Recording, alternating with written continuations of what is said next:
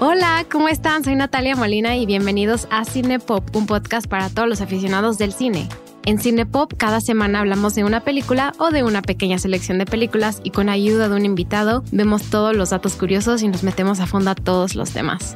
Bienvenidos de nuevo a Cinepop, espero se encuentren muy bien, espero se hayan divertido la semana pasada con nuestro especial de gustos culposos y esta semana estamos de regreso con un invitado muy especial.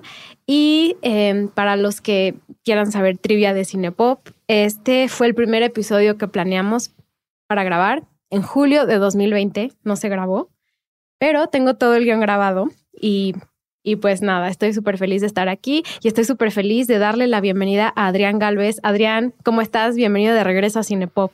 Hola, muchas gracias Nat por volverme a invitar. Estoy muy contento de estar aquí otra vez he estado escuchando mucho los podcasts últimamente, todos los podcasts de Cinepop, y me está gustando mucho la profundidad con los que estás haciendo los podcasts. Creo que vamos viento en popa, ¿no? Creo que va muy bien el show. Gracias a todos por escucharnos. Eh, gracias a todos por seguirnos. Recuerden seguir a Cinepop en Instagram, Twitter, TikTok, cine-popmx. Nuestro Twitter está activo más o menos, Instagram muy activo y TikTok es el que estoy intentando ser generación joven. Por favor, eh, manténganse al tanto de lo que intento hacer ahí. Gracias por seguirnos. Y Adrián, por favor, platícanos un poco de ti y del el contenido que has hecho antes para Cinepop. por supuesto. La última vez grabamos Arrival. Y fue una película de ciencia ficción y son las películas que a mí me gusta ver y platicar. Eh, me intriga mucho la ciencia atrás de las, de las películas, aunque obviamente son películas y muchas veces la ciencia no tiene mucho que ver en muchas de las películas, pero entre más ciencia tengan y más lógica tengan, para mí es, es mejor. Sí, siempre, siempre te ha encantado meterte a ver la ciencia de las películas y eso es algo que me fascina y me encanta que estés aquí para explicarnos una de las películas de ciencia ficción más famosas de la historia, de las películas de ciencia ficción más relevantes del cine moderno y em, pues feliz de que fue el primer episodio que hicimos y todavía, aunque ya pasaron dos años, bueno, lo hicimos, lo pensamos, no lo grabamos nunca, lo tenemos aquí bastante escrito y, y realizado. Y también quiero agradecerles a todos ustedes porque yo mandé una encuesta em, de preguntas y respuestas para esta película que ahorita, ahorita la introducimos. Son muchísimas preguntas. contestaron eh, la pregunta de qué querían saber de la, de la película. Así que, por favor, manténganse al tanto. Vamos a responder sus preguntas durante el programa y sobre todo vamos a hacer una sección de QA al, al, final del programa, por si no contestamos las preguntas o las cosas que les gustaría saber de esta película. Pero Adrián, por favor, introduce la película de hoy. Em, estoy muy nerviosa porque es una película que todo mundo tiene muy apegado en su corazón, que les gusta mucho.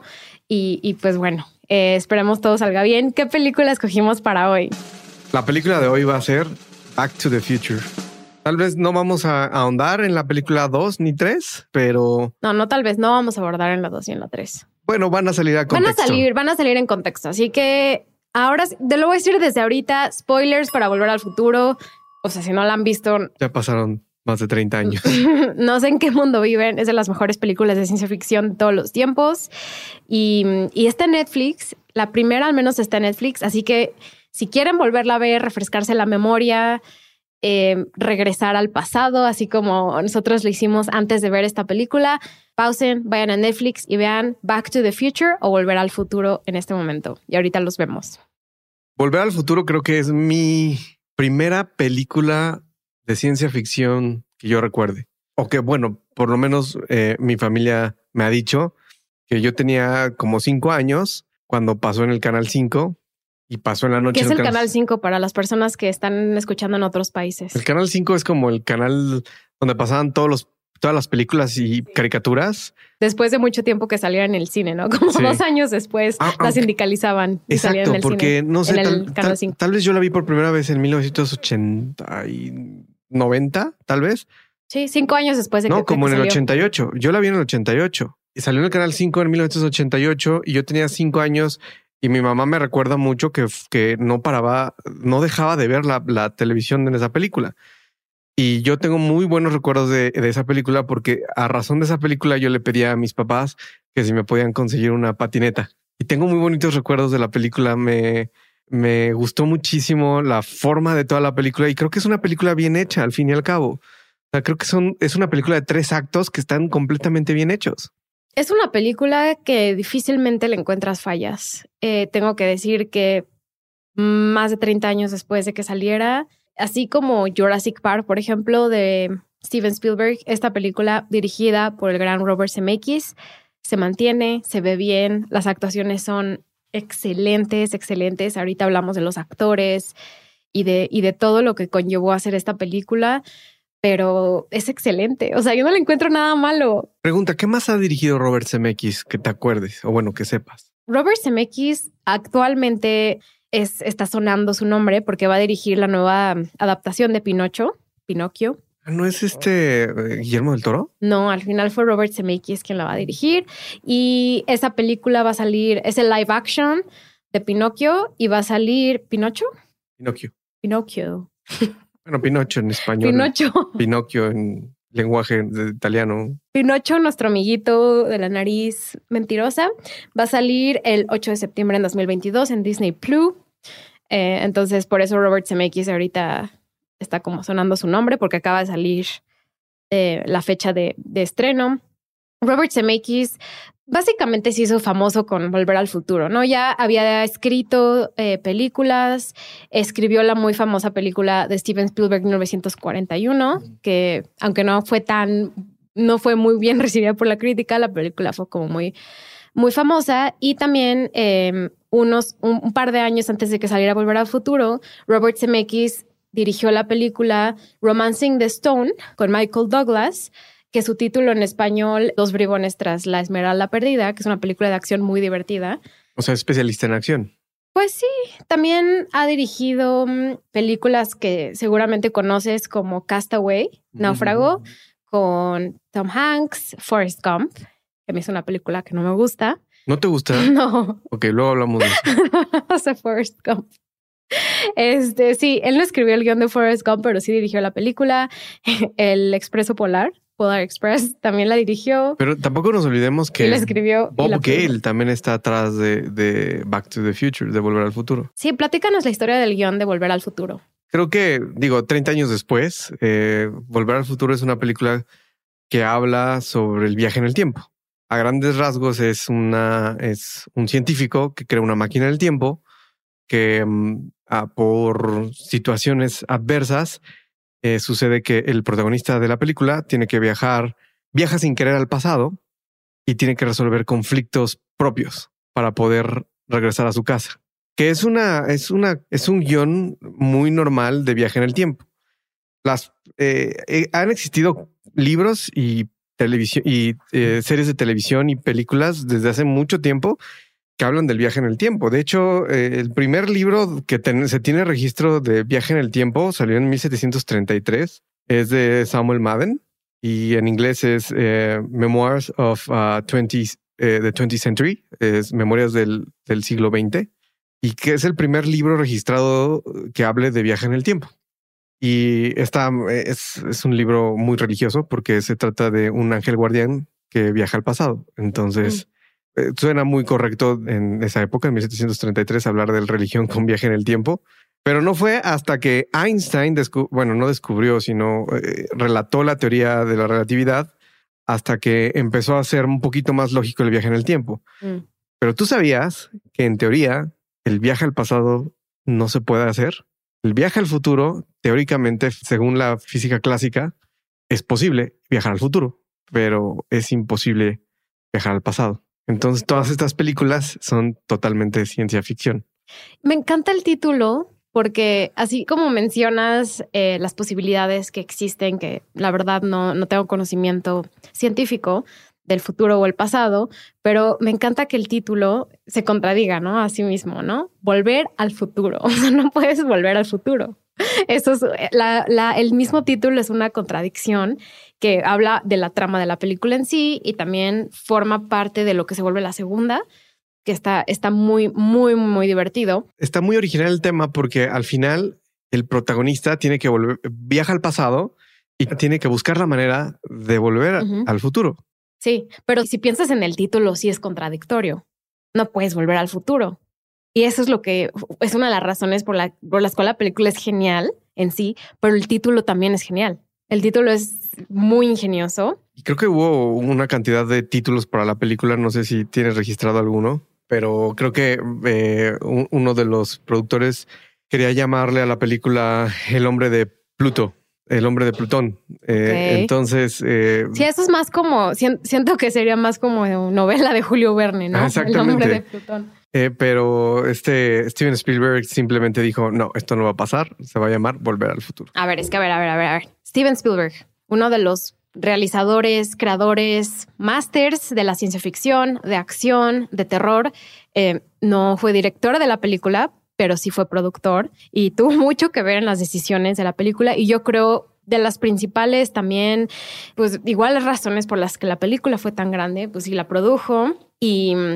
Y ahorita explico exactamente qué tuvo que ver en una escala muy grande, pero Robert Zemeckis le aprendió mucho a Steven Spielberg y también por eso yo creo que la película logró convertirse en, en una de las películas de ciencia ficción más reconocidas jamás, ¿no? Porque estaba detrás de Steven Spielberg también. Sí, y además tenían que competir con una película de viaje en el tiempo que tenía muchísimo más poder que lo que era Volver al futuro. En el 84 salió Terminator. De James Cameron y la forma de que vieron el viaje en el tiempo con James Cameron y cómo fue que hicieron la película de Terminator era muchísimo más detalle, muchísimo más aventura, muchísimo más acción que Volver al futuro. Entonces, al llegar Robert Zemeckis y Bob Cale a hacer la película, fue como una palomita completa porque es un poquito más de comicidad en la película. Eh, se vuelve más divertida y es más directa, en completamente más directa, porque desde el inicio de la película te habla la película de que de que el tiempo tiene que ver algo importante porque ves los relojes en todos lados. Y luego inmediatamente hay una escena donde hay un noticiario donde te dice que alguien robó plutonio. Entonces todo empieza desde el principio a, a- a envolverte de una manera y todo muy rápido. O sea, es muy concisa la película. Y la verdad es que uno de los mejores protagonistas que pueda haber en muchas películas es Marty McFly. Creo que consiguieron un gran actor. Mari es genial. Y ya que estamos hablando de Mari y del actor que lo protagonizó, eh, Michael J. Fox, vamos a hablar de cómo lograron que Michael J. Fox viniera a Back to the Future. Porque, ¿qué pasó? La película había casteado a otro actor. Se grabó la mitad de la película con otro actor. O sea, tú, tú puedes creer eso. O sea, tú puedes imaginarte la película sin Michael J. Fox, el actor que protagoniza a Marty McFly. Ya no. Sería complejo porque es, un- es muy cómico como eh, Michael J. Fox y lo hace muy bien. Su forma de actuar lo hace muy bien. Y por ejemplo, creo que era Eric Schultz. ¿Se, se llama Eric, Eric Schultz? Schultz, sí. o algo así se Schultz. llama el que, el que iba a ser el protagonista de Volver al Futuro. Y se el que llamaba- grabó la mitad de la película. Exacto. Pero ¿saben por qué no lo eligieron? Porque era un actor de método, era un method actor que el cuates le decía a todo el mundo en el set, me tienen que llamar como, me tienen que llamar Marty. Me tienen que llamar Marty McFly. Y, y justo eh, ellos, o sea, la película, la producción quería tener a Michael J. Fox desde el, bueno, querían que Michael J. Fox protagonizara la película desde el principio, pero Michael J. Fox estaba haciendo una serie que se llama Family Ties, muy famosa, ganó un Emmy por esa serie y pues no pudo, ¿no? Tenía que grabar, grabar serie, entonces castearon a Eric Stoltz. Lo más chistoso es que decía, llámenme Marty, soy Marty. Grabó muchísima parte de la película, pero Steven Spielberg eh, se cuenta, esto son, no, no está 100% confirmado, hay rumores de que Steven Spielberg fue con el que, el que llegó con Eric Schultz y les dijo, y le dijo, no nos está gustando tu actuación. Intentaron, intentaron y lo lograron que em, Michael J. Fox grabara su serie Family Ties en el día y grabara Back to the Future en la noche. Por eso vemos muchísimas tomas en la noche, porque Michael J. Fox grababa básicamente todo en la noche. Pues era un chavo de 22 años, podía hacer eso. Sí. Definitivamente. Es lo que él dice, que era muy joven. Eh, y Eric Stoltz no, no, no dejó de ser famoso. Este, pueden ver en YouTube si buscan Eric Stoltz Back to the Future, pueden ver sus escenas que no tienen nada que ver con las de Michael J. Fox. Y, pues sigue saliendo en cosas. Su última película fue Lucky Day en 2019, bueno, solo su voz. Y en televisión también ha salido en cambios en muchísimas cosas. Eh, recientemente salió en la serie Madame Secretary, una serie que yo diría categoría B. Entonces, pues es lo que se, en lo que se convirtió Eric Stoltz y Steven Spielberg fue quien corrió a Eric Stoltz y dijo, ya contratamos a Michael J. Fox, vamos a volver a grabar casi toda la película desde el principio. Y así fue como llegó Michael J. Fox. Em, lo que dicen es que, que Steven Spielberg manda a llamar a Eric Stoltz y le dice, oye, Eric, tengo que hablar contigo. Y Eric le dijo, mi nombre no es Eric, mi nombre es Marty. Entonces le dijo, no, no, le dijo Steven Spielberg, no, tu nombre no es Marty y estás despedido. Sí. Ese es, el rumor. Ese es el rumor. Eh, así es. Entonces así fue una de los de las formas en las que Steven Spielberg estaba involucrado en esta producción. Y, y, y, también hay que hablar de Christopher Lloyd. Hablemos de Christopher Lloyd. Que Christopher Lloyd, eh, él, él, al principio no quería participar tampoco, en Back to the Future. De hecho, le habían ofrecido el papel a Jeff Goldblum. El de, el de Jurassic Park. Ajá, Jeff Goldblum. Jeff Goldblum le habían ofrecido el papel y este y no quería participar, no quería ser parte de esto, este mm, eh, Christopher Lloyd y de repente aceptó. Pero fue la mejor opción. Fue, lo mejor. Es el mejor relief comedy de, de, esa película. No, su química es impresionante. Y, y, y aparte, no nos damos cuenta lo importante que ha sido su interacción eh, y, y, cómo ha sido representada en el cine normalmente. O sea, piensas en Ricky Morty. ¿En qué está basado Ricky Morty, la serie animada? En Volver al Futuro. Entonces, ya creo que esta película está tan bueno, metida en nuestra mente. Rick and Morty está basado también en Back to the Future, pero también en Peabody and Sherman. Es otra caricatura de hace muchos años que era también de viaje en el tiempo. Pero bueno, es otro tema. Ok. Pero sí, digamos, tiene mucho de volver al futuro, Rick and Morty. Totalmente, Muchísimo. Pues sí, esos son nuestros dos actores principales. Eh, y una mezcla interesante, un señor científico loco y un chavo de prepa. Exacto. Y, y, Michael J. Fox, la verdad sí se ve muy diferente en diferentes tomas. O sea, sí se ve que fue en días y en momentos diferentes, pero aún así se ve muy bien. Se nota cansado en muchas escenas. Sí, se nota cansado y, y se ve también su. O sea, no, no tenía 17 años. No, no. Claramente. ¿Cuántos años tenía? Como ahora 24. Que lo mencionas, si te das cuenta en la película, ponen a los papás. Los papás en 1955 tenían 17 años y pasan. Eh, 55, 60, 70, pasan 30 años. Quiere decir que van a tener casi 40 años y los ponen todos decrépitos. No, pésimo. yo tengo 37 años. Me, me duele ver esa escena de que ponen a estas personas revelando su edad. de 40 años eh, así tan mal. Entonces, eh, la ideología de cómo ponían a la gente de 30 años en los 80 creo que no está tan padre. Sí, no, hay, hay mucha, no solo discriminación de edad, es que eso era muy común en los 80s y en los 90s, discriminar a personas que fueran mayor a los 40. Entonces se ve así. También hay mucha gordofobia en esta película.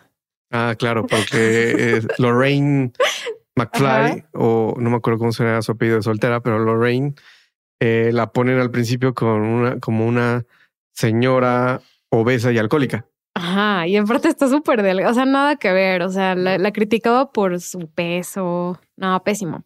Pero es lo que hace también muy, muy bien esta película, porque maneja muy bien el carácter de familia, de destino, de problemas intrafamiliares y todo lo maneja muy bien la película.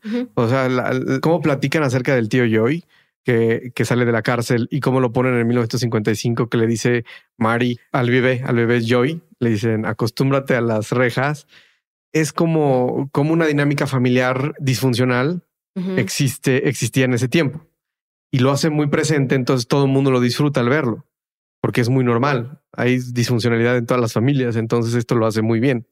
Sí, yo creo que esa fue también una de las razones por las cuales esta película también fue muy famosa en el momento en el que salió. Primero representa una familia, eh, la mayor parte de la película en los 50, en el 55, donde la familia nuclear, así se le, así se le, se le llama la familia del después de la guerra, después de la Segunda Guerra Mundial, la familia nuclear en los 50 y eso lo representa muy bien y yo, y yo creo que esta película por eso fue tan popular, tanto jóvenes como grandes, ¿no? Era la, nueva generación, los ochentas, más la generación de los papás, de los cincuentas. Y yo creo que eso fue una de las razones por las cuales... El choque generacional que está viendo ahí. Exacto. Pero ahora que estás hablando acerca de, la familia nuclear que es que vienen post Segunda Guerra Mundial, el 55 y todo el boom tecnológico que había, como la televisión, em, el progreso tecnológico que existió después de tanto avance que hubo después de, de esta Segunda Guerra Mundial.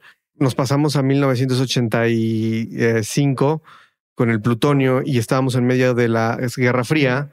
Bueno, eh, eh, no medio, pero ya. Finales, de la Guerra, finales, de la Guerra Fría y los libios estaban buscando plutonio. ¿Qué, ¿Qué parte de la historia estábamos viendo en este momento, Nat? ¿Qué es lo que veíamos en 1985? ¿Por qué, por qué ponían a los libios buscando plutonio? ¿Qué es lo que pasaba en el mundo? Me encanta tu pregunta porque em, yo creo que Volver al Futuro, Back to the Future, es una de las películas que, que encapsula de manera excelente lo que estaba pasando, la ansiedad del momento, de la actualidad. Y lo he dicho en prácticamente todos los, programas que hemos hecho de Cinepop, la cultura nunca miente de la política y eso está pasando aquí. ¿Qué pasaba en los ochentas? Sí, los ochentas era el final de la Guerra Fría, faltaban cinco años para que acabara y se cayera el muro el muro de Berlín, cayera la Unión Soviética, pero ¿qué estaba en la mentalidad de todos, sobre todo en la comunidad americana que vemos suburbana eh, en este pueblo, ¿no? Que vemos en California? Pues las personas tenían miedo de que hubiera una guerra nuclear, de que los soviéticos aventaran una, una arma nuclear o una, una bomba atómica en cualquier parte de Estados Unidos, ¿no? Entonces, el plutonio obviamente se convirtió en uno de los recursos, no, no naturales, ¿no? Porque ese, el, el plutonio es enriquecido, es un mineral enriquecido del uranio que se convierte en un arma nuclear. Pero lo que hace esta película es esta ansiedad que sentían todas las personas por una guerra nuclear, lo convirtieron en una forma divertida. Hicieron una nave a través de un coche, que es genial, porque también habla mucho del, del consumo y del capitalismo americano. Todo el miedo que tenían y la ansiedad actual lo convierten en una forma de diversión que es en este caso el DeLorean, la forma en la que Marty y también Doc Brown viajan en el futuro. Y eso es genial, o sea, es genial como un miedo de la sociedad se convirtió en una forma de entretenimiento. Sí, totalmente, porque ¿cómo pensarías que podrías viajar al pasado o, viajar en el tiempo? Entonces fue fantástico la manera de que pusieran un, DeLorean, porque además es cool. Es increíble. Es cool. Y por ejemplo, el viaje en el tiempo no es una historia mm, eh, vieja. H.G. Wells se describió perfectamente desde hace mucho, mucho tiempo eh, sus historias em, de viaje en el tiempo con crónicas de los argonautas o, la máquina del tiempo, que son obras máximas de H.G. Wells y eran armatostes gigantescos que hacían que las personas viajaban en el tiempo. En este caso es un DeLorean y es fantástico. Es increíble, es muy creativo. Y te pregunté de eh, Bob Gale, que es uno de los escritores, pero, a ver, mencionamos un poco cómo se pensó el guion. O sea, eh, Bob Gale y, Robert Zemeckis eran amigos y ellos se imaginaron cómo sería ver a nuestros papás en la prepa, cómo sería su interacción. No, no, no, pero eh, Bob Gale y Robert Zemeckis nacieron en principios de los 50. Entonces ellos están recordando toda su niñez de los 50. Ah, ok. Entonces, eh, porque si estuvieran pensando sus papás, estarían pensando preguerra, pero ellos nacieron a principios de los 50. Entonces están, los mandaron a la época que ellos recordaban feliz, porque si te das cuenta, Marty McFly regresa a un 1955 donde todo es muy feliz y, y no ves ninguna discrepancia o terror en el mundo, en el mundo de ese pueblito de Hill Valley. Hill, Valley, California. Exactamente. Entonces todos son felices. Eh, llega él al diner que... Son felices, pero eso, es lo que está cañón que ya mencioné sobre el miedo de la sociedad, ¿no? Del medio de, de, una guerra nuclear, que sí todavía existía en ese momento, ¿no? Porque el, guion se pensó a principios de los ochentas, pero es, es eso, ¿no? Eh, vivir en un, en un lugar donde piensas que es, que va a trascender en el sentido social que en el, en el formato urbano le, le, está yendo bien, ¿no? Porque lo vemos de los 50 a los 80, pero al mismo tiempo, o sea, no, ¿tú crees que esa sociedad es en serio es perfecta? Yo creo que es una de las críticas, que es genial que luego pasan las siguientes entregas. Ah, exactamente, que es la crítica al futuro. Exacto, exacto. Es que es buenísimo todo. Exacto, que no vamos a hablar mucho de la, de la película en el futuro, pero de la 2 y la 3, que la 3 es muy mala, perdón, pero tengo que Muy decir. mala. Digo, Volver al futuro es de mis películas favoritas, toda la saga, pero de las tres, la peor es, eh, es, es la tercera entrega. Definitivamente. ¿Qué crees tú que nos llama tanto la atención? Y hablamos de esto en el podcast de Arrival. Si no lo han escuchado, los invito a que lo escuchen. Hacemos una, una muy divertida exploración sobre los extraterrestres y sobre la vida, mm, sí, pues eso, extraterrestre diferente, alienígena en el planeta. Pero ¿qué crees, ya mencionándolo otra vez, lo que nos llama tanto de las historias de viaje en el tiempo, ¿no? De lo que es el pasado y el futuro. ¿Por qué crees que nos gusta tanto relatarlo en pantalla? Es que es muy fácil eh, y creo que todo mundo nos hemos hecho esta pregunta. ¿Qué hubiera pasado Sí. si no hubiera hecho esto? O si hubiera cambiado esto. Y es El hubiera nos encanta. eh, Exacto. Sí. Que por cierto, mi abuelo decía, espero no de herir los sentimientos de nadie, pero decía que el hubiera es el verbo de los pendejos. pero esa es una pregunta Hay que, poner todos- explícito en este episodio. eh, es, es, es, es algo singular de todo ser humano. Nos preguntamos qué pasaría si hubiéramos si podríamos cambiar algo. Y por ejemplo, en esta película nos hablan de un tiempo lineal. O sea, como si tú viajas al pasado, el presente lo vas a cambiar y es tu misma línea del tiempo. Pero como sabemos, en últimas entregas de muchas películas de ciencia ficción o series, pues existe ya la, esta posibilidad de los multi- multiversos, Multiversos. que en Mm, realidad que creo está que muy de moda. que, mm, pues no es que sea de moda, sino que teoría, la teoría fis- eh, de la física cuántica nos habla de que puede existir, Mm, de que es más probable que exista esto. Entonces, si tú cambias algo en el pasado, vas a crear otra línea del tiempo en donde, aunque aún así, lo que tú quisiste cambiar en tu misma línea del tiempo no va a cambiar, simplemente creaste otra línea del tiempo. Pero esta película es lineal. Y es lineal, es tal cual como lo hablan en, en Terminator, por ejemplo. Es eh, que, por cierto, si quieren que hablemos de Terminator, estará muy bien, porque les tengo que contar que Natalia nunca No. ha visto ninguna película de no, no, Terminator. no, sí las he visto. No, no, no me gusta. Pero em, es una situación donde, donde es, es fantástico. Todo está, si tú puedes viajar al pasado y cambiar cosas y que luego regresas al futuro y dices, ah, ya todo está muy tranquilo, todo lo que pude haber hecho mal ya está resuelto. Creo que eso es lo que nos emociona de las películas del viaje en el tiempo, que tal vez es esa ideología, esa idea más bien de que podemos cambiar los errores que cometimos en el pasado.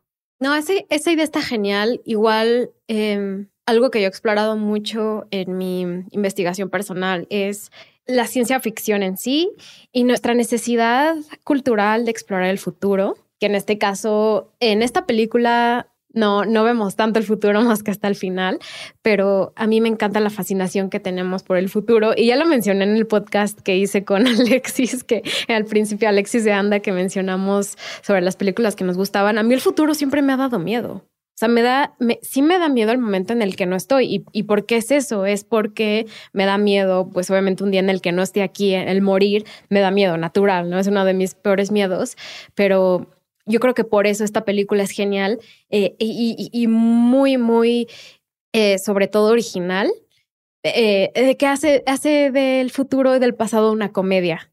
Y, eso es muy divertido. Eh, ahora, ya que voy a regresar un poquito, ya nos empezamos a hablar de los temas súper profundamente, pero quiero hablar un poco más de los actores que no, no mencionamos tanto. Por ejemplo, ya mencionamos a Christopher Lloyd, que es muy famoso, sigue actuando. O Es, sea, es actor de Broadway, ¿no?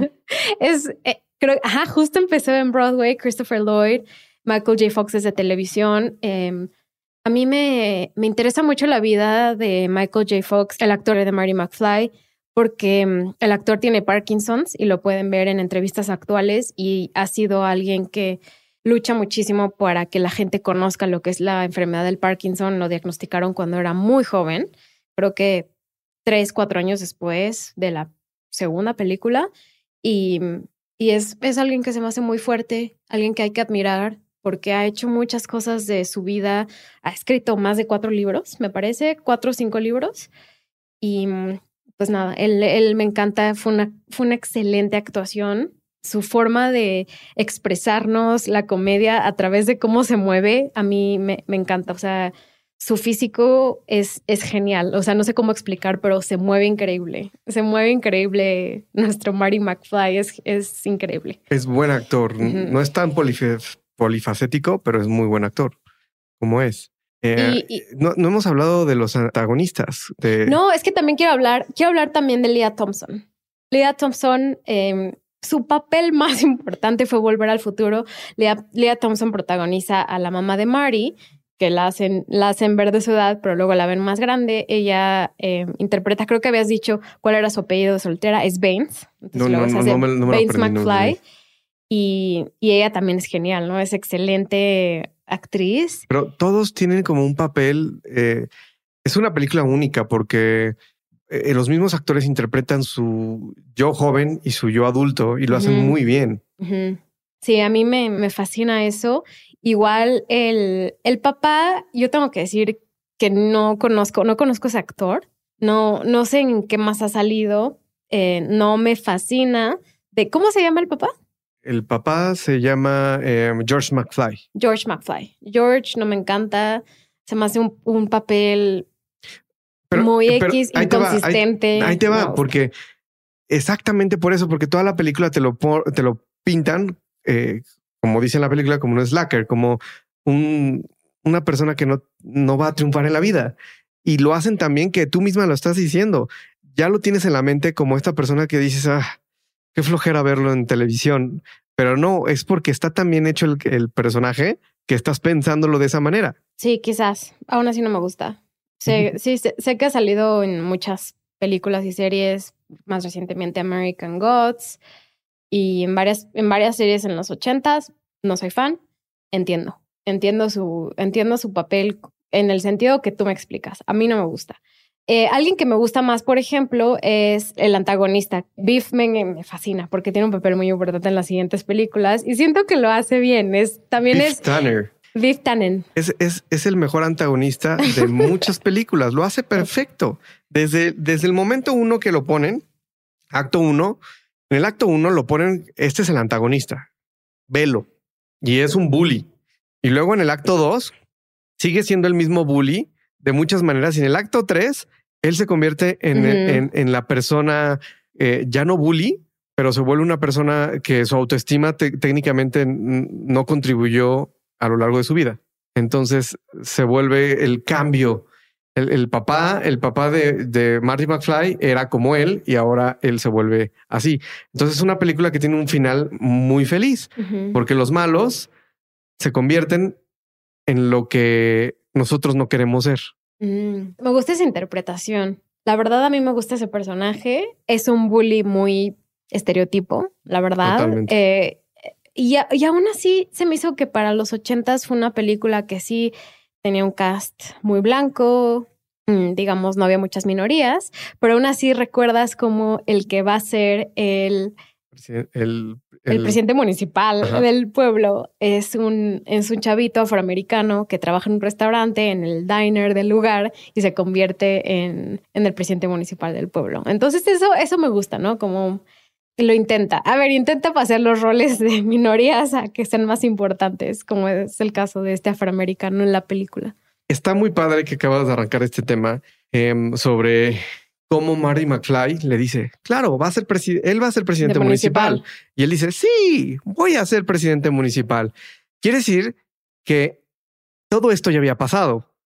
Si Marty McFly no hubiera viajado al pasado, este personaje nunca hubiera sido presidente. Entonces quiere decir que al principio de la película, cuando el Dr. Emmett Brown le dice, oh, Marty, sí llegaste, sí estás aquí, quiere decir que él ya sabía que iban a viajar al pasado. Ya lo sabía. Todo este paradoja, porque le llaman una paradoja en el tiempo, quiere decir que el Dr. Emmett Brown ya sabía que Marty McFly desde un principio iba a viajar en el tiempo y que le iba a salvar la vida. Si Marty McFly no hubiera, em, no hubiera le, hubiera dicho a este personaje afroamericano, que no recuerdo ahorita el nombre de, del personaje, pero tiene, tiene su nombre, a si lo podemos conseguir. Em, él no sería presidente municipal, por ejemplo. Y otra de las cosas importantes que no hemos visto en la película es que al principio de la película a ti te hacen pensar la canción eh, Johnny B. Good era una creación de Martin McFly. Mm, ¿Sabes? O sea, es problemático esto. Escucha, escucha, escucha, escucha. O sea, que en el que en el futuro eh, Johnny B. Good Ajá. la había creado Martin McFly. Sí, sí, sí. Y cuando él viaja al pasado y la canta, y el primo de, de Chuck Berry, Marvin Berry, le pone a Chuck Berry, oye, escucha esta canción. Quiere decir que Marty, o sea, Quiere decir que, o sea, sí es un poco White Saber Complex, ¿no? El blanco que salva a todos. no, no, no, es de esa manera. Ok, ok, Simplemente es un- una Eso persona. en los ochentas. Es una persona que viajó en el tiempo, que curiosamente era blanco Bueno, y este, y fue el que le dio la idea a Chuck Berry de sacar a Johnny B. Good. Entonces quiere decir que Marty McFly fue el creador original, según la película, el creador original de Johnny B. Good, la, la canción. ajá. Entonces eso me gusta, me gusta porque lo interpreta así la película, o, o bueno, yo creo que así lo interpreta la película y es parte de toda esta paradoja que está sucediendo en este viaje en el tiempo lineal. Ok, ok, eso está interesante. Em, pero aún así, sí, sí creo un poquito que la película sí tiene esos aires de eh, el blanco es el que salva al negro. Un poquitito, o sea, por eso digo, el, o sea, no, no lo quiero criticar en los ojos de 1985, pero en 2022 tengo que hacerlo un poquito, ¿o no? No, yo creo que no va por ahí. Yo creo que ni siquiera la película eh, tenía referencias a esta situación. O sea, no. Ok. Ahora me gustaría preguntarte varias cosas sobre la película y lo que tú crees que de, de cómo la gente percibió esta película en los ochentas. Tú personalmente, Adrián Galvez, sin ver ahorita meterte a internet, ¿crees que fue la película más taquillera del año 1985? ¿Qué películas salieron en el 85? Eh, te voy a decir una lista para que si sí fue la más taquillera. Ha recaudado billones de dólares Ah, las tres billones. películas. Yo creo que es de las franquicias, no solo que ha recaudado, sí, más dinero, pero también culturalmente más importantes de la historia. Pero a ver, a ver, te quiero hacer esta, esta prueba. En el, en el año 1985 salieron estas películas. Me gustaría que me dijeras si Volver al Futuro, Back to the Future fue la película que más recaudó dinero. Películas que salieron este año, Rambo, First Blood, parte 2, Rocky 1B, Cuatro. Rocky cuatro. cuatro. El color púrpura, Cocoon, No. The fue- Goonies, No, fue Back to the Future, la película más taquillera. Police Academy 2, The First Assignment, La Máscara. ¿La máscara? Ah, no, es otra máscara. Ok. No, otra, perdón, se llama. Mask. No, la película que más recaudó dinero en 1985 fue la película de Robert Redford, Out of Africa. No, pues. Sí. Bueno, era Robert Redford. Esa película, para que veas, sí tiene muchos problemas raciales. Aún así, sí me gusta. Wow, tienen que dejar, tienen que dejar esta última parte, por favor. Todo lo de todo lo que hablamos, tienen que dejarlo, por favor. Eh, Es de mis películas favoritas, pero el contexto es muy, muy malo. Pero sí, Out of Africa le ganó a todo. Y aparte de todo, es una película también protagonizada por Meryl Streep, una de las actrices más famosas jamás. Pero me que- quería saber si, si pensabas que era de las más taquilleras, porque es muy interesante compararlo con, con los últimos cuatro o cinco años, cómo las franquicias dominan las taquillas. Pero me, me pareció súper interesante que en el 85 vimos una película que no tiene nada que ver de drama, eh, de drama aparte de época, ¿no? Porque es una película que todo pasa en, en la colonia africana de Kenia y Tanzania. Entonces, pues, me parece interesante. Interesante. Pero no, fue por Robert Redford que fue, fue más Vendía taquillas, ok. Pero Back to the Future debió, debió haber sido la, la dos o la tres, sin problemas. Y además, el soundtrack en los ochentas, en el 85, yo creo que se escuchaba por todos lados. La película de Power of Love de Hugh Lewis, Ujú. yo creo que... em, Y aparte se escribió para la película. ¿no? Exactamente, yo creo que se escuchaba en todos lados. Era, era como ahorita, ¿qué, qué canción de reggaetón está famoso de la Rosalía? La Motomami y todo eso. Yo creo que esta, esta se escuchaba por todos lados. Así como, como la Rosalía. La Rosalía. Eh, O sí, J Balvin. No, J creo Balvin, que Bad. Bunny son más famosos. Eso, eso, pues. Pero sí. Pero yo creo que sí tuvo, eh, definitivamente tuvo un legado en el futuro de muchas películas. Tan es así que, por ejemplo, eh, em, Back to the Future es predecesora de muchas películas que hablan de viaje en el tiempo. Pues eh, eh, más podemos determinar que 12 Monkeys es parte de, de esta, este seguimiento de, de, de, películas de viaje en el tiempo. No sé, después de eso, el concepto de viajar en el tiempo fue más como que más científico y se llegó al tema de Interstellar o más fantasioso como Harry Potter 3, la del prisionero de Azkaban. Eso es, una, es un gran relato de cómo, de cómo se viaja en el tiempo. El, prisionero de Azkaban, por lo menos como lo hizo Cuarón, lo hizo muy bien, lo relató muy bien de parte del libro. Eh, Looper es un, un gran relato de viaje en el tiempo. Con Bruce Willis. Con Bruce Willis y Joseph Gordon-Levitt. Y Emily Blunt. O un anime Age of Tomorrow. Age of, Tomorrow de Tom Cruise. Es un loop del tiempo y esa es una copia de Groundhog Day con este Bill Murray, por ejemplo. Aunque, aunque, por ejemplo, podemos hablar de anime con viaje en el tiempo con Your Name.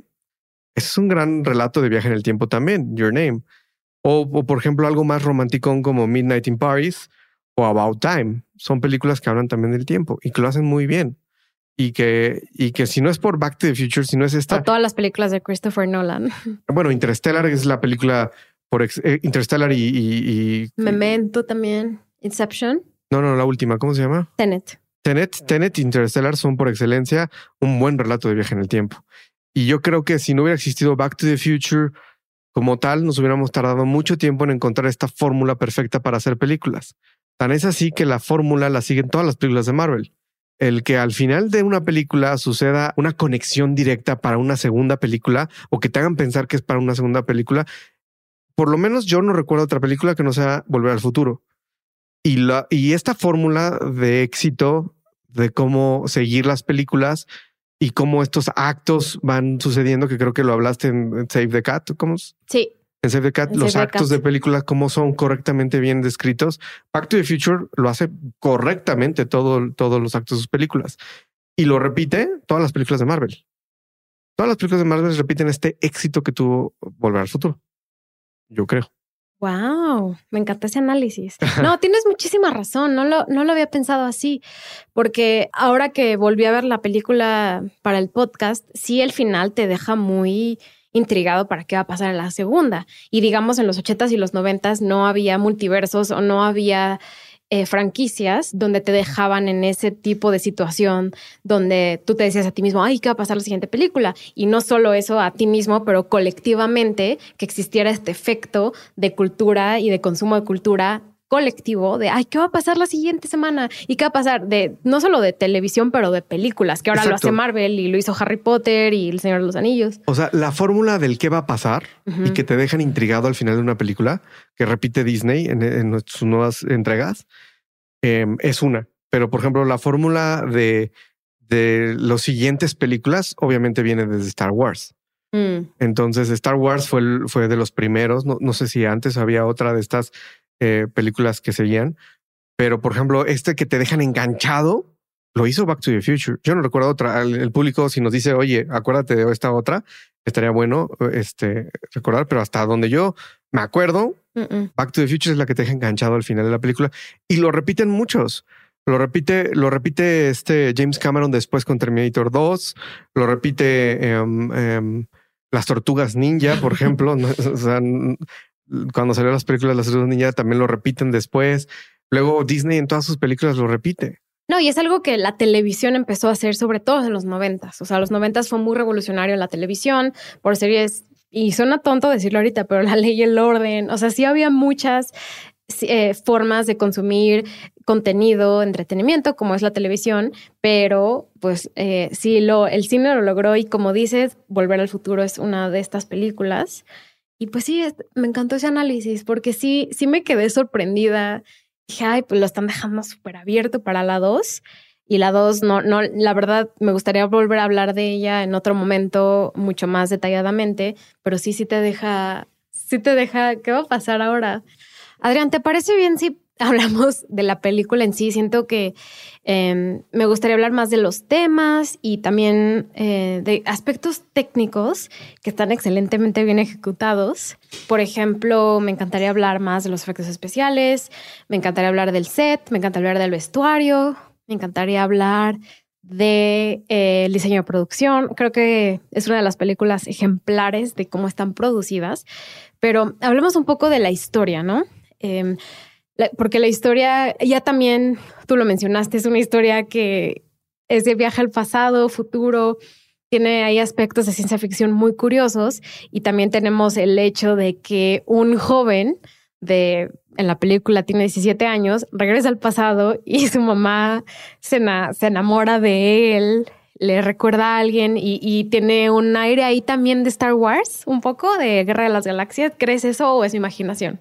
Podría ser, pero yo creo que más bien es el reflejo de, de cómo la mamá, te digo que es un aspecto más familiar, es un aspecto donde pues hay una dinámica familiar medio extraña, porque cuando es en el futuro, la mamá le dice a Mari, eh, esta Cusca, Jennifer, no le que te esté hablando, no le contestes el, Jennifer. el teléfono. Eh, Jennifer es la, es la novia de Mary McFly. Que cambiaron en la segunda película. Que, la primera se llama eh, Claudia Wells. Súper guapa esa actriz. Ajá. Eh, em, que, no iba a estar en la película. De hecho, iban a. ¿Te acuerdas de en The Office? La novia de Michael. Melora, Melora Harding. Iba a ser Jennifer, pero mm, por azares del destino regresa Claudia Wells como, como Jennifer. Y bueno, regresando al tema de, de la mamá. Eh, la mamá le dice, quien te está hablando no es una buena señal, no es una buena novia para ti. Y cuando Mari regresa al pasado, ve a una mamá que es este eh, medio sexualona, porque le quita los pantalones a Martin McFly, es medio eh, toma, fuma. Entonces, es una rebelde, es una rebelde de los 50, 55. Estamos a punto de entrar a los 60, donde la rebeldía está al por mayor. Entonces, más que de un tipo esquema tipo Star Wars donde la hermana y el hermano se gustan. Yo creo que es más la dinámica familiar la que interviene aquí, como que les, le hace representar a Mary McFly eh, el que su mamá no era lo que es ahora, que era otro tipo de persona y que, es como nosotros, o sea, cómo fueron nuestros papás en el pasado, eh, ahorita son de una manera y antes podrían haber sido súper rebeldes, súper este, distraídos y a nosotros nos critican por, por todo ese tipo, ese tipo de estigmas. O más bien, ya cuando a nuestra edad nos damos cuenta que nuestros papás sí eran de esa forma, ya que nosotros ya tenemos más de 30, pero cuando tenías 16, 17 tenías una idealización de tus papás grande, que es lo que yo creo que tenía Mari.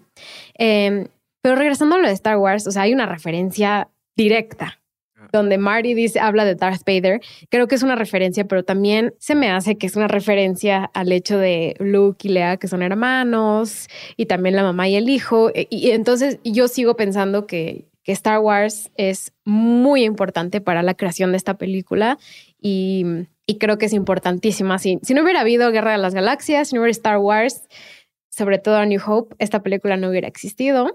Sí, probablemente. probablemente. Probablemente. Y bueno, me encanta eso. Me encanta también, no sé si a ti te pase lo mismo. Te, te, pregunto, yo te cuento mi experiencia. A mí me pasa mucho que me encanta el setup de las películas. Me encantan los primeros 30 minutos.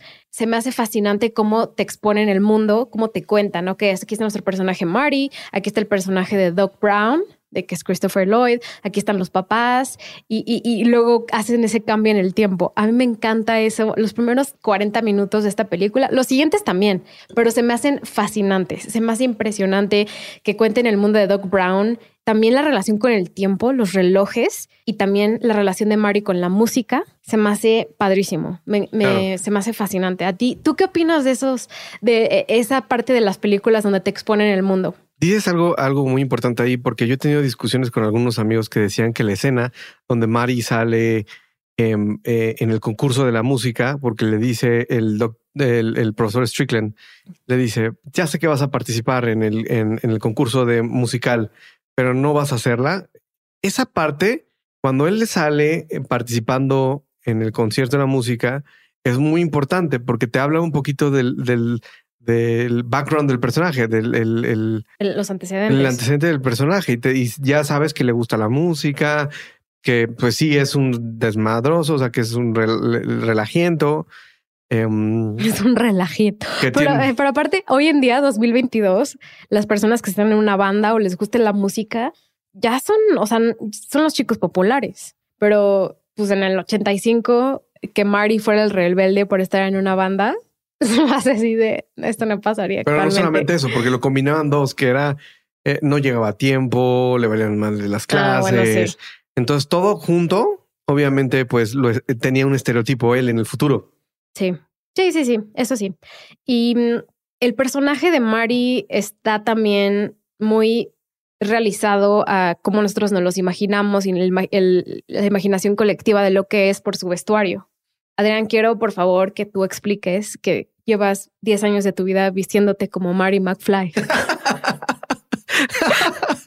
es, es real. Siento no, que- no, no, no, no, no, Yo te conocí, yo te conocí con camisa de cuadritos, igual que la de Mari, y un chaleco rojo que todavía tienes, ¿sí o no? no, no es aspiracional. ¿Sabes cuando era chiquito? Sí, era obviamente aspiracional.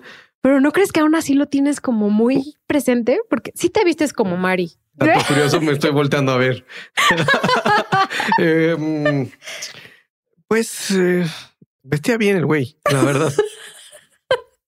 pero, pero, o sea, Está cool su look. O sea, a mí también me gusta la camisa con chaleco. para los 80, no me visto como los 80, por cierto. No, o sea, no, no, te vistes con camisas actuales, o sea, también de botón, pero con chalecos, ¿sí o no? Sí. Últimamente no porque hace mucho calor, pero en un par de meses ya vas a estar vestido con la, mo- la moda Mary McFly, ¿sí o no? Sí, Sí. sí, atentos todos, voy a cambiar mi look de ahora en adelante. Yo, eh, yo creo que el vestuario es muy importante en esta peli y, y claramente también se ve que alguien llamado Calvin Klein sponsorea, ¿no? Ah, Así. no, no, no, pero aguanta, aguanta. ¿Tú sabías que en Francia era mm, eh, Pierre era como Cardin? Pierre Cardin. Le llamaron eh, Pierre Cardin a, a sí, a Calvin Calvin Klein. Klein. Y en España era Levi Strauss. Sí, sí, sí, sí, sí. Entonces, eh, no fue exactamente Calvin Klein. Pero yo creo que Calvin Klein sí pagó. Hubo muchas marcas que pagaron. Toyota, por ejemplo, sponsoreanos. Pepsi, sponsoreanos, es Pepsi. Perdón, pero ¿quién toma Pepsi en esta época de la vida? Sí, pero así Mari como, quiero Pepsi Light. Y se ve así como Free. la toma. Pepsi Free. Sale mucho eso, Pepsi.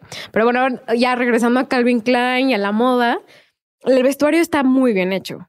Doc Brown, los, los hazmat suits, lo que se llaman como esos trajes que te pones completo donde luchan contra la radiación y justo cuando llega Mari a 1955 donde llega a la granja de estas personas y llega con ese traje se me hace genial a mí se me hace genial el vestuario de esta película y saben que siempre hablo del vestuario porque trabajé en vestuario una vez en mi vida y me encanta y se me hace padrísimo aquí Y, y toda la ropa que después le ponen a Marty McFly en los En los- 50. ajá está bien eh, padre No, no es que sea bien padre, es ropa de señor, porque es la ropa de Emmett Brown.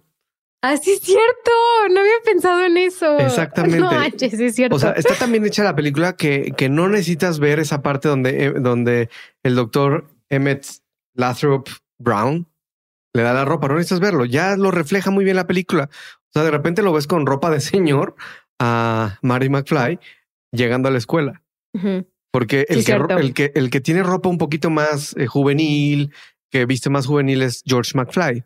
¿Sabes qué se me hace raro de esta película? Que no, que Mari no tenga un sidekick. O sea, no tengo un amigo. No, pues ese es el doctor Emmett Brown. Sí, pero un Es el amigo comic joven. relief. O sea, No es el comic falta. relief. No, ¿crees que no? No hace falta porque su Siento que en, el 55 hubiera estado padre un personaje extra como el amigo de Mari. No, yo ¿No? creo que sí, no, porque lo que te, le restarías importancia a, a Emmett, al doctor, al doc. Bueno, sí, puede, puede que tengas razón. Pasemos al set. Claramente este es un set. Pero es un set donde todo el mundo lo ha utilizado. El- o- sea, es el mismo set que vemos en un montón de series y películas. Es el set de Universal Studios, pero algo que me encanta es, yo hace muchos, muchos, muchos años fui a Universal Studios y la música, ah, para mí, la música de películas es la música, es lo mismo para mí, la música de Volver al Futuro que la música de películas. Cuando escucho la música de Volver al Futuro se me pone la piel chinita. No hay nada más que me encante y que me y que me fascina escuchar que la música Volver al Futuro. O sea, me recuerda a mi niñez, me recuerda a la fantasía, a la ciencia ficción, a la posibilidad de hacer una historia. Me fascina esta música. Alan Silvestri, creo que es el, es el compositor de esta, Así de es. esta película, lo hace muy bien. Porque todo el mundo tiene en su cabeza el tonito de Back to the Sí. Future. Les tengo que contar que mi hermana, cada que yo le hablo por teléfono, tiene el tono de Back to the Future cada vez que yo le hablo. Porque estás vestido de Marty McFly. sí, la música, al igual, el set obviamente es el set de Universal Studios, pero eh, está muy padre. El set, el que hicieron en el centro comercial, es, es, un centro comercial también grabado en California y pues sí se ve que es locación, pero pues todo el pueblito, el, el reloj, de Town Hall. Y como que el, primer acto es, es outside, es como fuera de. Y todo es de noche, porque justo lo que ya dijimos al principio del podcast, Michael J. Fox solo podía grabar de noche. Entonces grababa, grababa en el día su serie, lo, lo llevaban al set en la noche, grababa toda la noche y dormía como dos horas en el camino a su casa y en su casa y volvía a grabar todo desde el principio. Entonces sí vemos muchísimas cosas de noche, incluso los sets que están todos cerrados, aunque parece muchas veces que son de día en la escuela y tal, todo, todo fue en la noche, amigos, todo fue en la noche. Y em, pues creo que es momento de contestar las preguntas de las personas. ¿Qué, ¿qué opinas? Em, vamos, a hacer, vamos a hacer una selección porque son muchísimas, muchísimas preguntas. Pues empecemos con uno de nuestros seguidores más cercanos, que es ese no, no hay ningún S. Cartemos eso. Empecemos, vamos a empezar a contestar sus preguntas. Nosotros mandamos una encuesta en Instagram y muchos de ustedes contestaron. Gracias. Vamos a hacer una selección porque son muchísimas preguntas. Bueno, empecemos con uno de estos, nuestros grandes seguidores que escribió varias preguntas. Vamos a contestar algunas, que es C-S-A-R-O-C-K, Rock 15. Saludos. Em, gracias por tus preguntas. A ver, una de sus primera pregunta es, ¿cuánto tiempo pasa Marty en el pasado? Una semana, nada más. Una semana. Una semana, de hecho. Pero una semana en el pasado, pero en la vida real es un segundo. ¿Dos segundos? Sí, no, no, no, sí, claro, porque regresa al mismo tiempo. Que es octubre 15, ¿no? 2015. O sea, él llega el 5 de noviembre y se regresa el 12 de noviembre. No, se regresa el mismo día. No, el 12 de noviembre es el, es, es el baile de Enchantment Under the Sea. El encanto debajo del agua se llamaba, no Under the Sea, la sirenita. No, sí, sí, sí, pero digamos, en el pasado, en, en el 55, Mari está del 5 de noviembre al 12 de noviembre. Una semana. Sí, pero en, en la realidad está un segundo, porque regresa antes de, o sea, salva, a, salva a eh, Doctor Brown. Eso no cuenta porque nada más regresa en el tiempo.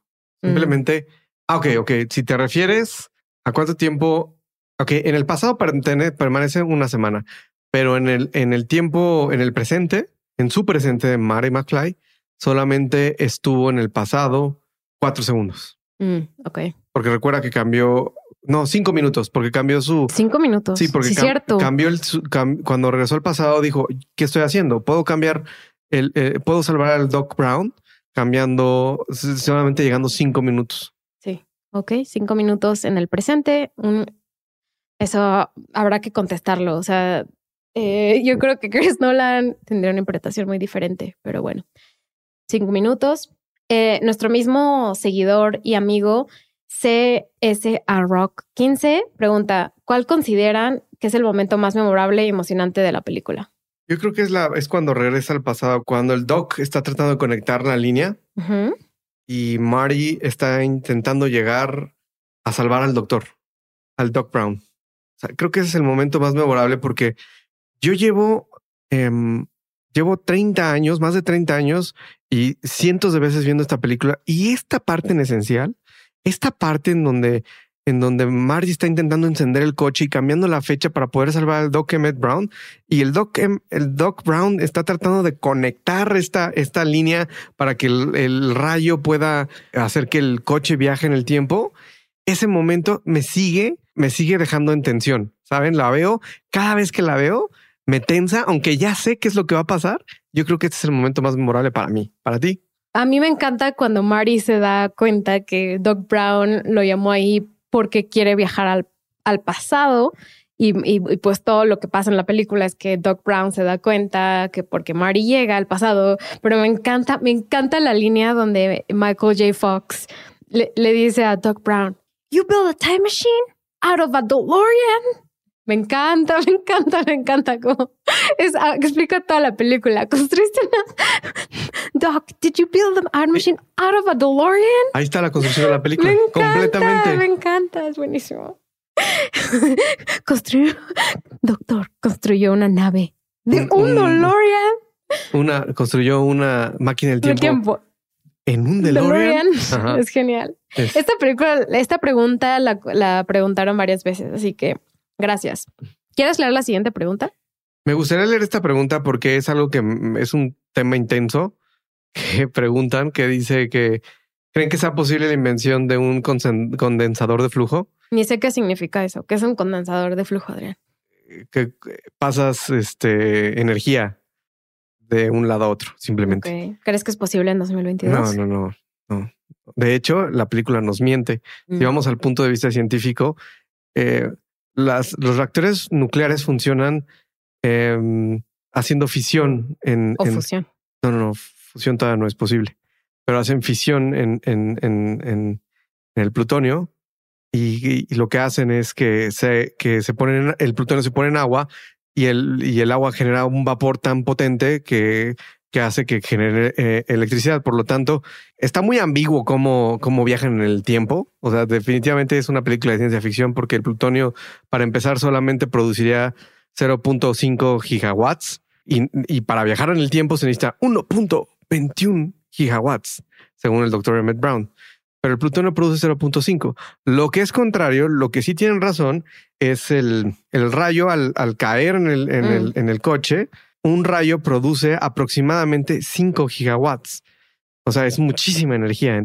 Eso sí suena lógico, pero el plutonio es muy poco eficiente. Yo diría que, que es tan ineficiente que la máquina del tiempo funcionaría 50% sí, 50% no, probablemente. Y aparte da mucha radiación, no lo intenten en casa. Ok, siguiente pregunta. ¿Qué impacto cultural? También lo pregunta nuestro amigo CSA Rock 15. ¿Qué impacto cultural sigue teniendo en las películas de aventuras? Es lo que comentamos hace, hace dos minutos. Disney sigue la misma fórmula de Volver al Futuro. Estos enganches, estas líneas, estos actos actos rápidos de explicación. Digo, menos Eternals y muchas otras películas que tienen más complejidad, un poquito más de complejidad, pero em, estos actos rápidos donde te explican rápido todo y no tienen necesidad de, de, eh, de plantear muchas cosas, lo sigue muy, muy bien Marvel. Este, sí, Marvel. Y estos, estos ganchos del final lo sigue Marvel muy bien y lo siguen produciendo muchas películas de esa manera. Es un impacto em, que ha tenido en todas las películas de, de aventuras. Además, Em, bueno, eh, los diálogos son increíbles en, Volver al Futuro, cosa que no han podido replicar en muchas películas. Les voy a contar que apenas me aventé otra vez todo Marvel. Perdónenme todos los seguidores de Marvel, pero los diálogos están terribles. Están terribles, pero bueno, hay algunos que se salvan. Pero yo creo que el impacto principal es este que, ha dejado Volver al Futuro de hacer actos rápidos donde te explican todo rápido y terminan rápido, rápido eh, bien conciso y además te dejan con un gancho. Eso para mí es un impacto crucial en todas las nuevas películas de aventura que tienen continuidad. Ok, esta no es una pregunta, pero Cari jejejejejeje puso manita arriba, carita feliz, emoji de fiesta. Es mi hermana. Same, o sea, igual, Cari, gracias. Estamos de acuerdo, es emoji fiesta. Eh, Patrick-MSS pregunta, ¿cuál es el plot hole más fuerte de las tres películas? Solo voy a contestar el de la primera, porque no, no vi recientemente la segunda y la tercera. También, sí, me, la tercera no me gusta tanto, pero la segunda también me gusta.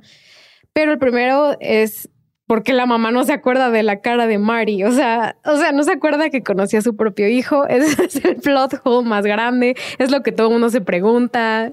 Y, y creo que ese es, ese es el digamos, el hoyo más grande de la historia de la primera película. Adrián, ¿tú cuál crees que es el plot hole más grande?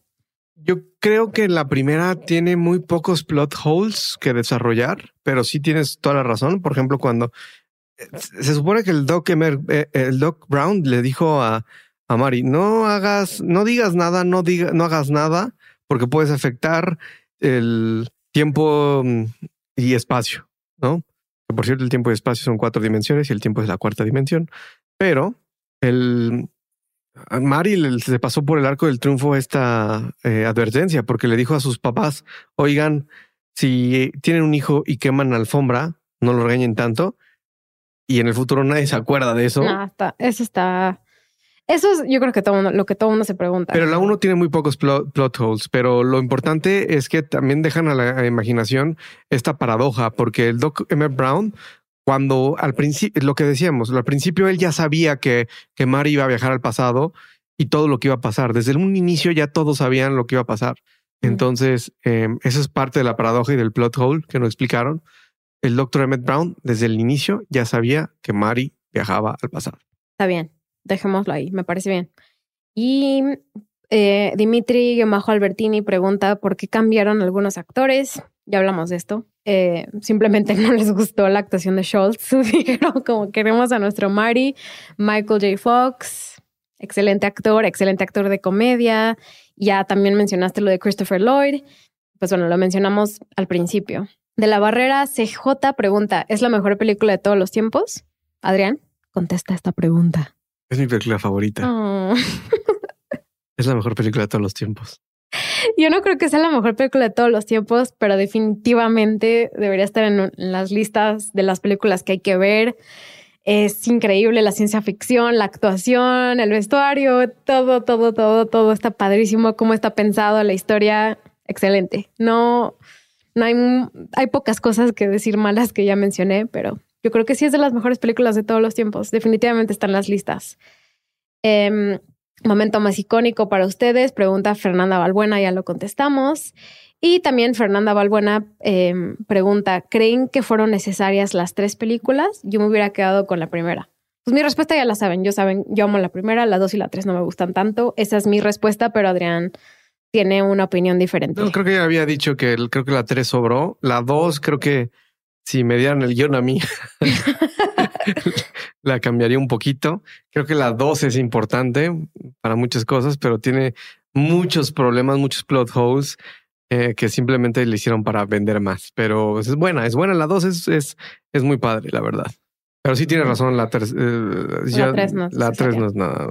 Esto, esto mm, no lo preguntaron, pero te lo pregunto yo a ti. ¿Crees que con la cultura de la nostalgia que existe actualmente, o sea, puedo pensar en Stranger Things, que le encanta a esta serie retomar temas y estilos y formas de dirección de los ochentas y de los noventas, ¿crees que Volver al Futuro va a haber un reboot o van a volver a hacer algo o Volver al Futuro 4 o van a empezar desde cero? ¿Crees que pase? Híjole, la verdad es que ya ha habido tantas películas de viaje en el tiempo pero Volver al Futuro es icónica. Sí, pero yo no haría un remake. Yo, ah, por nostalgia, yo no lo haría.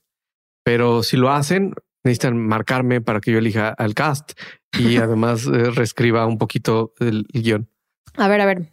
Está interesante esto que acabas de decir. 2022. Mundo actual. ¿A quién castarías como Mary McFly y a Christopher Lloyd?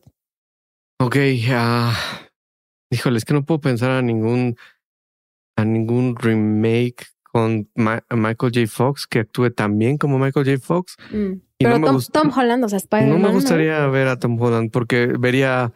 Él actúa igual en todas sus películas. La verdad, no, no me gustaría verlo mm. en, Bueno, también Michael J. Fox, pero no sé. Digo, estás jugando con mi nostalgia, entonces puede ser sumamente peligroso.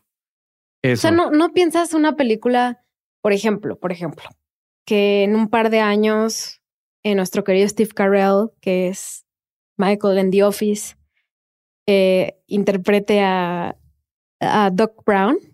Estaría chistoso, ¿no? No sé. No sé, porque hay mucha gente que no le gusta a Steve Carell como mm. cómico. Entonces, no. A mí me encanta Steve Carell. De hecho, acabo, acabo de ver una película que se llama Dan in the Real Life. Se me hizo extraordinario, Steve Carell. Extraordinario. Es una gran película, pero. Mm, mm. No. Bueno, pues pensémoslo. En el próximo episodio podemos. ¿Por, qué no hacemos un recast y que tu público diga a eh, quién recastarían? Es lo que a decir. ¿A quién pondrían? ¿A quién pondrían de los actores principales? Por ejemplo, a mí se me ocurre que Leah Thompson, el personaje de la mamá de Mary, ¿qué tal su hija? Soy Deutsch. Me encantaría. Estaría padre, ¿no? Soy a mí, se me hace guapísima, se me hace buena actriz. Eh, ella estaría, estaría, estaría bien. por ejemplo. Es solo una sugerencia. Si quieren poner, mandarnos interpretaciones de quién podría interpretar a Marty, de quién podría interpretar a Doc Brown, de quién podría interpretar a George McFly, mándanos sugerencias. Estaría padrísimo. Y podemos hacer un recast de Volver al Futuro versión 2022. Em, quiero agradecerte, Adrián, por estar aquí. Fue un podcast largo, pero divertido. Espero lo hayas pasado muy bien. Y gracias por estar aquí. Esperemos vengas próximamente. Me encantaría venir a más películas de ciencia ficción. Te esperamos pronto para películas de ciencia ficción. Sigan a Cinepop en redes sociales, cine-pop MX, Twitter, Instagram, TikTok. ¿Tienes email? Email, sí, sí. Escríbanme a natalia arroba cinepop.mx. Escríbanme ahí, escríbanme ahí, manden sugerencias. Creo que nunca había dicho mi email. No. Gracias por sugerirlo. Oye, este, ¿tienes canal de YouTube? No tengo YouTube. Tendrías que tener canal de YouTube. Quizás. Si quieren YouTube, escríbanme. Estaría bien padre tener YouTube. Eh, pero bueno, por lo pronto, Twitter, Instagram, TikTok. Escríbanme a natalia-cinepop.mx. Em, estaría padre que me escriban lo que quisieran. Gracias Adrián, gracias a Sonoro. Sigan a Sonoro Podcast en todas las redes sociales y suscríbanse en Apple Podcast, en Apple Podcast, Spotify, Castbox, Amazon Music, si nos escuchan ahí, donde sea que escuchen podcast. Y gracias a todos. Nos vemos hasta la próxima. Bye. Bye. Cinepop es una producción de Sonoro. El programa fue producido por Natalia Molina y Mariana Coronel, conducido por Natalia Molina e ingeniero de audio Santiago Sierra.